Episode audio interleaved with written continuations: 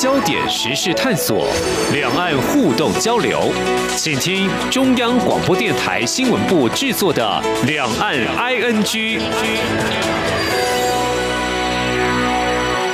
大家好，我是宛如。今天是三月二十六号，星期五。我想在今天的节目跟大家预告一件事情哦，也就是三月二十八号礼拜天呢，在台北的自由广场将有一场声援家乡春季革命的活动，是由在台湾的缅甸留学生所主办。那可能有些朋友会说：“嗯，宛如你怎么又在谈缅甸呢？”但必须这么说啦，其实缅甸的一个军政府政变之后，到现在即将进入。第三个月了，缅甸的局势看起来依然不是很乐观。特别我们在这个礼拜一啊，二十二号看到有一个七岁的小女孩在家中被军方枪杀，这件事情也是让人很难过。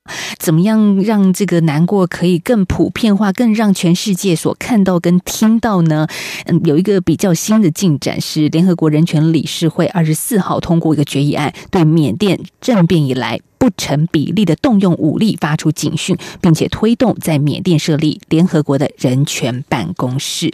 这项决议呢，获得人权理事会四十七个理事国一致通过。我想这是一个重要的缅甸现在进行式啊。我们央广的听众呢，也跟宛如说到，他们一直也都很关心。所以，我们今天再度来聊缅甸，同时会请到在台湾的缅甸留学生彭妮妮跟我们聊聊，在军政府的掌控之下。长大的成长历程，以及他自己所参与一九八八年还有二零零七年缅甸的两次民主运动，甚至最后曾经被抓捕的一个过程。好，我们今天先请妮妮跟大家打声招呼。妮妮你好，喂，宛如你好。好，我跟妮妮是脸友啊，脸书上的朋友，还没有碰过面，但是呢，我一直在追踪妮妮的脸书。那在你的脸书的平台上，其实看到你有非常多的一个及时的追踪缅甸的一个最新的情势，但我是看不太懂，因为有些是缅文。但是脸书很好的一点就是下面会有一个翻译，所以我每次看你追踪你脸书的时候，都会点下面的翻译。你不断的几乎是零时差的一直在关注，一直在看，可能是反映到很多在台湾缅甸留学生现在的心情吗？是的，这就是其实从二月一号开始以后，一直到今天，就是。缅甸所发生的每一件事情，我们无时无刻都会以转播的方式在，就是呃，再重新呃铺文这样子。然后主要就是因为我们也很想要知道，到底缅甸正在就是。就是 update 他自己发生的一些，呃，一些呃一些抗议活动。再来就是另外一个最重点的重要的就是救援的活动。其实有很多可以看到，我们播的都是救援的，比如说哪一个场域或者是哪一个城市、哪一个地方在进行镇压，需要多少人，需要多少救护车，或者是需要哪一方面的资源。其实最主要的也是在播这一件，就是救援的活动的一个呃需求的部分。中文有一句话叫“鞭长莫及”哦，就是我们很难。真的在这个时候马上去做一些志愿服务啊，去做一些贡献，透过远方的社群媒体，我们去传播这样的消息。可是能够在当地发挥什么样实质的作用吗？这可能是我们比较不太理解的。呃，它有两个呃方面，第一个方面是我们要协助当地的就是抗议活动进正在进行的一些。呃，一些能够帮助他们的。另外一个是，就是说，因为缅甸缅甸开始断网，断网就是我们没有办法用三 G 或四 G 上网的一个情况下，我们透过的是 WiFi，所以很多年轻人都已经在外面，所以他们是没有 WiFi 的。我们要透过，就是我们的另外一个救援的一个最重要的，就是我们要透过有 WiFi 的人，赶快把这些东西赶快发放出去，呃，让缅甸的其他的抗议的活动，或者是在家里面使用 WiFi 的人就赶快发放。另外一个就是。是要透过这些有 WiFi 的人，向全世界的再把这件事情，或者是正在发生的多少留学的冲突，或者是很残酷的那些事实，把它让全世界都知道。这是另外第二点。所以等于是有点像是国内国外接力赛的感觉，就是把这个讯息，我们知道，如果年轻人上了街了，网络就断了，那怎么办呢？但是还是有人在家里可以接收讯息。还有另外一点就是，现在缅甸它开始断网了以后，就是私人的，比如说我们的移动网络不能用的时候，另外一个就是很多可以我们另外再拖的，还有一个很重要的一点就是。每一个城市，或者是哪哪几家 WiFi，或者是街哪一个街道的 WiFi 是开放式的，或者是就是呼吁，只要是家庭式或者是企业有 WiFi 的话，麻烦麻烦请他们就是以开放式的开放给我们。所以所以有时候泼的就是你看到很多 WiFi 的那个呃网址，或者是 WiFi 是呃把密码去掉的，这又是另外一个方面，就是要让。当地抗议的人，或者是在现场抗议的呃朋友，可以及时得到，就是说他们援助的一个方式。因为他有时候在现场的人，他没有 WiFi 的时候，他不知道。比如说，他从后面军队已经开始有危险，几十台的对几十台的卡车已经进来了。嗯，从经验里面来看，通常他镇压都是从前后开始镇压，让你无法逃脱。所以我们的及时的要让他们得到的消息就是说。现在哪一方面从哪一个方式方方向过来了？所以你们要从哪一边开始撤退？这就是比较是当当地在场的一个抗议活动里面的现场的朋友跟外面给他们的一些资讯，这样子让他们可以在很危急的时候可以。逃脱得出。其实我今天听妮妮的这样的分享，听得出来就是那个急迫性跟紧张性。所以二十一号台北的自由广场也看到了近千人的声援，台湾的媒体也做了很多的报道。接下来就是二十八号了，也就是留学生的主场了。你们的重头戏是啊，是啊，嗯，没错，是就是因为二十八号，其实留学生的我们主要的呃诉求就是，其实是要声援家乡以外，然后要对。在家乡里面，我们失去生命牺牲的这些英雄上，呃，对他们致敬以外，要透过台湾，就是让台湾更多人的更多人知道，就是缅甸今天发生的事情。然后要透过台湾以后，再让全世界或者是呼吁呼吁呃呼吁全世界或其他的地地方的人，让他们对缅甸的这件事情，就是呃这次政变的也一个关心。其实政变。本身它就是一个不合法的，所以我们要透过台湾，然后把这个请大家跟我们一起伸张正义，跟缅甸人一起伸张正义，站在一起。这是在三月二十八号即将要到来的礼拜天，台北的有一个大型的活动，在自由广场，在台湾的留学生办这样的活动，嗯，当然办活动我们都知道，它其实是很多的细节是辛苦的，可是有没有另外一层压力，就是？家乡的长辈们会觉得说：“那你在国外留学，你就好好读书，你为什么要办这样活动？”还是长辈们其实是鼓励你们站出来的？不同的 generation，不同的世代，其实是缅甸就是不同的华人世代有不一样的认同。其实也可以从这一次呃，我们所谓的春季革命里面可以看到，就是说呃，参与。在阳光或者在全缅甸参与示威运动的这些呃华裔的，就是华人的小孩，其实可以站出来，也可以看到说以中文字的形式或者是华语的方式，也看到了很多的标语，就是说可以凸显出说这一个时代的，就是我们现在叫的，就是所谓的 Generation Z，就是 Z 时代的年轻人，不管是呃呃缅甸人或者是呃华人。特别是华人，他的认同可能已经跟他的上一辈的父母已经有所的有所改变了。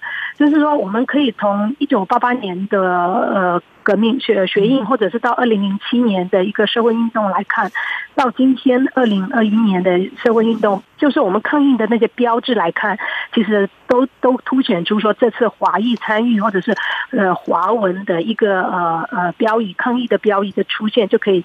看得出来说，这是一个呃历史代华裔的一个认同的认同，可能有一些呃不大一样了。那我们也看到，现在其实，在台湾，我们还可以大声的说，甚至用集体的集会来表达这件事，但是。当下目前在缅甸的局势说，仰光六个戒严地区已经被下达，如果骑机车、携带刀械、群聚超过五名，就可以开枪驱离。所以，对示威者，如果现在还在仰光市区的示威者来说，真的是冒着生命危险。这个生命危险是我们觉得在台湾示威抗争的过程当中，你很难去想象的。但它就是缅甸的现在进行式啊。没错。我们这时候要先休息一下，下个阶段我们再请妮妮来聊，因为。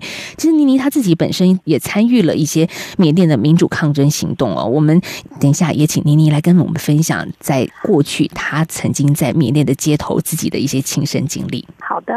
我是指挥中心医疗应变组副组长罗义军。居家检疫或隔离期间不能出门，如果出现发烧、咳嗽等呼吸道症状，请与卫生局联系并依指示就医。如非紧急医疗需求，则请于居家隔离或检疫解除后再看诊。所有入境人士一律都要居家检疫十四天，不可以离开住所。违反规定，最高可处一百万元，并取消领取防疫补偿金资格。有政府，请安心。资讯由机关署提供。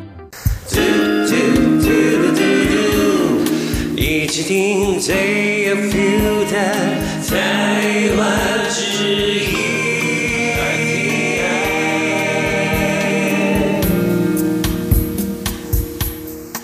回到两岸 ING 节目，我是宛如。在今天我们节目里面哈，关注的是缅甸的现在。其实二十四号我看到的是缅甸民众的策略有了一些改变，就是以无声罢工运动来取代街头抗争，来抗议军政府的血腥镇压平民。其实妮妮哦，我们一直不断的看到这样的抗争在转换哈，也也是一种创意的展现，就是大家不要说话，也是一种表达，就沉默。我看到你你的。脸书上有写，沉默就是最大的一个尖叫。对，其实这一次，因为这一次的抗议，就是说已经是很，就是时间拉得很长。这之间呢，就是已经民众已经利用所有能够凸显，嗯、呃，比如说能够达到抗议效果的很多的方式跟方法，然后到最后，我们所谓的无声的这一天，主要就是因为他呼吁，就是。呼吁大家要出来过正常的生活。好，你叫我们过正常的生活。听政府要人民不要再抗争，你就一切如常的生活。对，哦、就是说开始要开始我们的那个什么，呃呃，特别是商场商业行动，也就是商业如常进行了。对对对，所以你就会在我们的脸书看到很多城镇，特别是市集的部分，就完全都关起来。意思就是说，不是你叫我们停，我们就停；你不你叫我们出来，我们就出来。所以那天的策略就刚好是。应对他就是，呃，军人的一个呃诉求，所以抗议活动的其实它是多变的，它的变相其实是跟着军人政策在走的。就是你要发出怎样的讯号，我们的抗议就是不合作的，就是以另外一个形式不合作的方式在抗议。这样子看起来，到现在至少在国际的声量上，大家是看见的，而且是甚至显而易见，大家开始关注缅甸。因为二十四号，联合国的人权理事会也通过一个决议案，对缅甸政变以来不成比例的动用武力发出警讯。嗯，这就是他整个活动就是慢慢的开始进行。其实，因为这是有虽然国内的事非常的迫切，但是问题就是说，我们在国外游说的人。就是说，游说的这些呃大使或者是呃这些我们的 special envoy 就是特使，就是他要透过的方式是呃要一步一步来的，所以至少最近这一个这一步联合国这个呃开始这一步是比较安慰的，比较。啊、呃，比较欣慰的，但是接着我们还要继续向国际法庭啊，这个是另外一个策另另外一个步要走的，所以它不像大家，其实大家我们也知道说，呃，就是呃，当地就是缅甸的一些我们的朋友抗争的非常的辛苦，但是。就是说，他这个是迫切的，但是问题是国际上是无法这么快的，嗯，这就是很无奈之处。就是说，我们每天在那边可能都有人受伤流血，或者甚至牺牲了。国际上就是要有一个一个我们所谓的一个形式上的，或者是程序上的一个慢慢的一个步骤在进行，这就是。比较无奈，一个迫切，一个要形式上的一个呃两方的一个拉扯啊。问题军人他就是不管你啊，他就是。我就想说，国际上这样子说，那军人能会听吗？会改变吗？对，是第一次一开始美国制裁的时候，他不是说吗？我们制裁已经习惯了，我们也开始要习惯，我们已经习惯就是跟很少的朋友一起合作。但是他其实就是摆烂啊，就是没在怕了哈。对啊，没在怕了。嗯，好。另外一种这个分析就是说，三月二十七号是缅甸的军人节，也就是明天，我们看看会不会有什么新的动作出来。嗯、对，可可以说转折点还是另外一个关卡。嗯嗯。其实我们大概从二月一号开始，我们已经过了很多的关卡。其实事件还是继续发生，所以我们还在观望现在二十七号的军人节，我们看这个军人节军人的表态是什么，所以我们到现在也还没有我们。现在规划就是说，现在会发起的是二十七号是大游行，就好像过来的最大的那个五个二的那一天，就是类似台湾二二八，就是二二八那一天的，那个是全国性的大游行。对，我们现在呼吁的就是明天军人节这一天，全国人民继续出来，再一次的大抗议。其实如果说大游行，像倪妮你在一九八八年八月八号那个前后，其实也参与了八八八八民主运动。没错，那个时候你几岁啊？那时候我是念高中，就是类似高一。嗯、我们其实那个时候是最后，我我隐约还记得，就是我们会游行，游行完以后，我们就到了庙里面做绝食的运动。然后就是在最后镇压那天，就是军人就是开始开枪，开枪了以后，我们叫大家就逃了，反正反正开始开枪就赶快逃跑，逃跑以后就类似就。逃到沟里，反正我好像几次都是逃到沟里。二零一七年是逃到沟里面，就是水沟里，就是先躲在那里，等到平静了以后再回家，类似这样子。只是很不幸的，二零零七年的时候，我是从水沟里面被军人拉上来，然后就被就就当然当然那个镇压一定会被打的，就打了以后就后来就。二零零七年的时候是一样，缅甸民众反军政府示威，当时我们叫番红花革命或夹沙革命。番红花革命没错，被说为是第二次缅甸民主运动，因为第一次是八八年，八八八八，嗯嗯，对。二零零七年那时候你被从沟里面带出来，对，带出来了以后就被反正就镇压嘛，就打你，然后就要。就是伏在那个地上，就是一群人啊，就是全部那个场域的人，然后就晚上就被带到一个空旷的地方，就是所谓的他们那个时候已经没有在用的所谓的运动场马场，然后大概凌晨晚上两点的时候再把我们移送到另外一个地方。就是后来其实也不知道是哪里，因为他在运送的过程当中会把我们全部的车，然后把它用那个油布把它盖起来。其实完全那个时候是完全不知道会到哪里。然后只是我后来到了那个呃那个就是把我们放到那个房间的时候，我抬头看到那个我们的灯光上面有一个我们所谓的 inventory list，就是我们的财产的一个标志。嗯，我才发现说其实那个是到了所谓的一个。呃，那个叫什么？也一个一间学校，嗯，他把所以在这个军政权开始用的时候，他就开始呃，比如说征收学校，或者是要占占领学校的时候，我就知道他就是要开始大抓捕了，类似这样子。他占领学校，意思就是把你们这些捣蛋分子都对，就是监禁，就是限制自由，在学校里面、嗯嗯、来关押这些抗议，他抓到的抗议的人。不然你看，我们的监狱早就已经满了吧？然后接下来就是他没地方放了，所以他就开始真是也要去强制占领所谓的大学。然后当然寺庙，寺庙当然是可以抗议，但是大学如果是没有人在。正常利用的话，其实他就可以透过强占的方式去强占。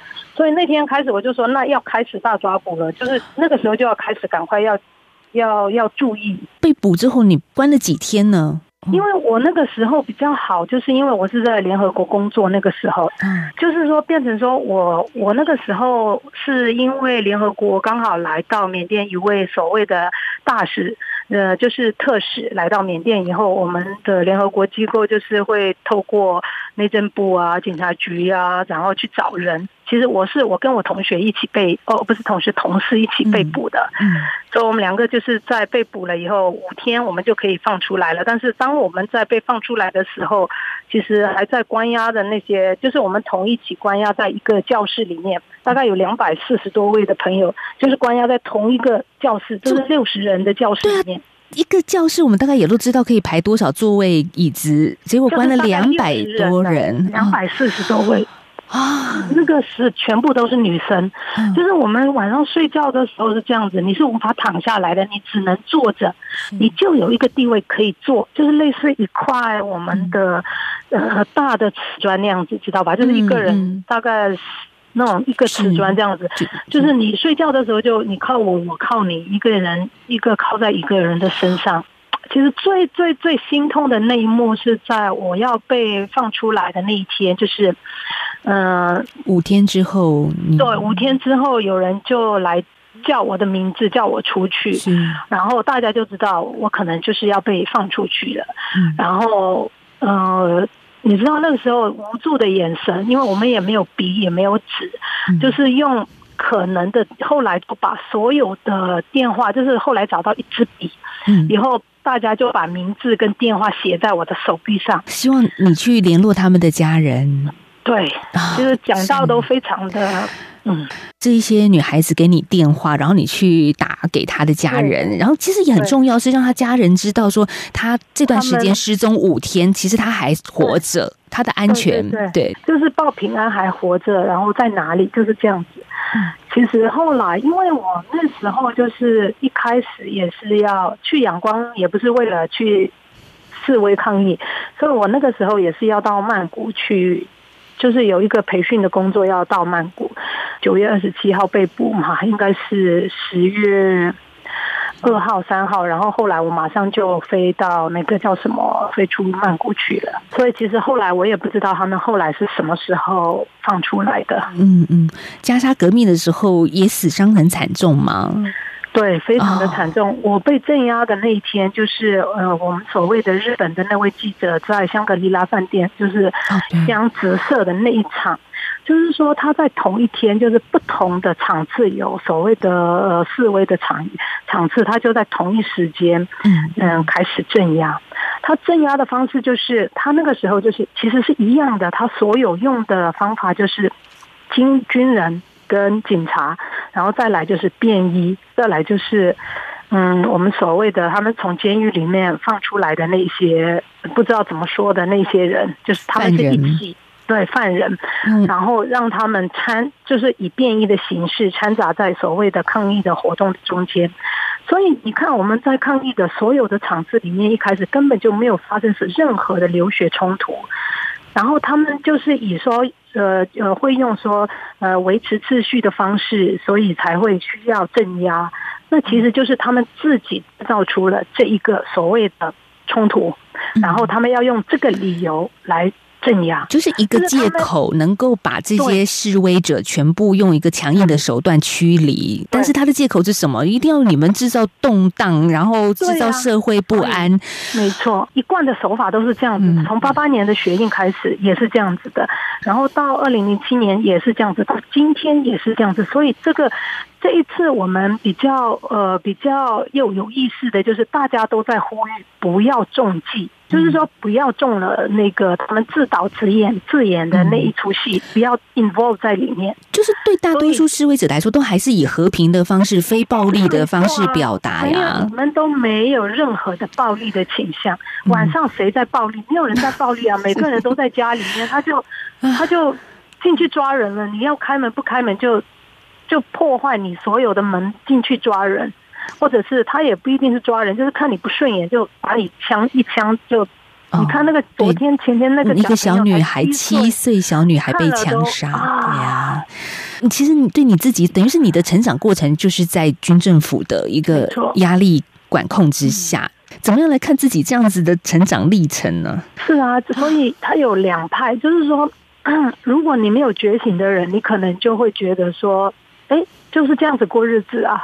但是当一旦你到了外面去过的人，你就会觉得，哎，那个是不一样的。嗯，比如说我们从小，我对我来说就会有一个阴影。你看到警察跟看到穿制服的人，你就会怕。就是说，你到台湾以后，你就不会有那种感觉。就是说，哎，原来警察跟军人是不用怕的。对，真的就好像我大姐好了，她其实只要过海关，她都会发抖的。这个 trauma，这个所谓的创伤，所谓创伤，就是你常年这样子下来，就是不是一般可以理解得到的。所以，当二零这一次的社会运动发生，被开始抓捕以后的那那几个晚上，其实我都是梦到，就是说我被追捕的那一个场域，那个场面就会。不断的吓醒我，类似这样子。所以，为什么我们会说今年二零二一年的一个这么大规模的抗争，是因为在缅甸的年轻人，也就是 Z 世代，不要再回到从前的日子了呀？对，没错，因为从二零一二一一年，或者是这一次，呃，我们所谓的呃民主转型，当然不能呃不管它转型成功不成功，嗯、就是在近这五年，呃，Z 时代的年轻人，他们就是虽然没有出国，嗯，嗯就是他们可能有同样体验到，就是我们出国以后的那些感受，然后唤醒了他们。当二零。就是二月政变开始以后的一些呃不公或者是不正义的这些发起，就会唤醒这个我们所谓的这个时代的年轻人。嗯，就这么短的时间，他们可以体会得出来，所谓的正义跟自由是这么的可贵，或者是明明就是每个人都应该拥有的。为什么缅甸他才会回过来看父母的历史？为什么从一九六二年到现在，或者是到这五年之前的那段时间？他们开始体会父母怎么生活，这是其中最重要的一点。就是这一次 Z 时代为什么拼了命的，就是为了要维护所谓的正义跟自由。我觉得自由就像对台湾的我们来说，就像空气跟水一样，这是很自然的事情。可是如果在缅甸年轻人，他是透过网络，也可能是透过朋友的说，才知道什么是自由，什么是可以安全的在街上示威游行的，这是一个被保障的权利。如果是在台湾的话，你你会觉得为什么同一个时空之下？大家年纪差不多，可是生活面对的艰难却是如此天壤之别。嗯嗯嗯，嗯，对，因为他在嗯不同的时空背景，就是说，在缅甸的那个情况下，朋友们大家都已经有知道这个事情，就是知道所谓的什么是自由，什么是正义，开始刚刚觉醒萌芽，忽然之间。政变就政变，这是多大的一个不可思议的事情！如果可能，就是说，在比如说，我们在呃，可以回过来看二零零七年的一个呃社会运动好了，那个就完全不一样。因为那个时候，虽然说二零也一九八八年的政变适度的让缅甸所谓的开放了，但是它的开放的一个程度又受到国际的制裁跟还在军人的一个控制之下，所以那个时候的社会的。改变其实是没有像所谓的近几年一个改变。这几年的年轻人也感受到了什么是民主的可能性，而那可能性现在看起来是被扼杀了。对啊，就怎么可以说好？今天政权马马上就收回来，不给了，收回来了。问题是，他也是在一个非常不合法的一个呃一个情况下的，就是他他宣称说他是为了要维护社会安定。问题是他在政变之前，社会哪里有不安定？我们也没有看到啊。就是你在当下，你就会体验到，所以才会这么大的反弹。就是另外一个原因，就是因为怎么可以说全国在暴动暴乱，所以你要政，你要把这个政权拿过来。嗯。甚至要戒严，然后这是更严重了。对，要戒严，让社会安定一年，这是什么态度？是，这是什么理由啦？所以二十八号马上到了礼拜天的下午三点，在台北的自由广场，有一群在台湾的缅甸留学生主办一场声援家乡春季革命的行动。当然，我们这时候要说，他们是一群留学生。为什么我们用这三个字呢？其实，宁宁，你们在办活动其实也有用意的，因为是不区分彼此。对对，对，其实从从台湾的呃留学生看的话，就是他有不同的管道入学，就是有所谓的侨生，也有所谓的外籍生。当然，缅甸的台湾缅甸的外籍生大概招收才是近几年的事情。然后，其实，在缅甸在台湾的侨生的数量是比较多的，但是这次是我们就是。这个活动的启发就是由所谓的，呃，不管是侨生或者是外籍生，就是共同发起的一个活动。嗯、呃，主要都是因为他们呃都是 Z 世代的，所以他们对他们来说，侨生也好，外籍生也好，这是一个身份的问题，对国家的呃灾难性的呃所谓的一个呃政变，这是。大家共同的心声，所以这次也就是不管谁是留学，就是以留学生的这个名义的方式，然后发起这次的活动。嗯，然后希望这次活动可以让更多的台湾人知道缅甸现在发生政变跟镇压、血腥的镇压，然后也希望透过台湾。让全世界更多的人知道，呃，缅甸今天发生的事情。不管你是缅甸人、留学生、华侨，或者是你是台湾人，其实是二十八号的活动，欢迎大家一起来。我相信这一天应该一样，跟上个礼拜都是很盛大的，因为真的上礼拜我们看到非常多的缅甸民众跟台湾民众一起站出来声援缅甸，而这个是一棒接一棒，接着二十八号马上又有一场了，大家继续把那个温度给炒热起来。嗯，我们在今天节目访问到的是在台缅甸留学生彭妮妮，谢谢妮妮今天跟我们的连线，谢谢，谢谢，谢谢，好，也谢谢大家的收听，我们三月二十八号礼拜天自由广场见，好，拜拜。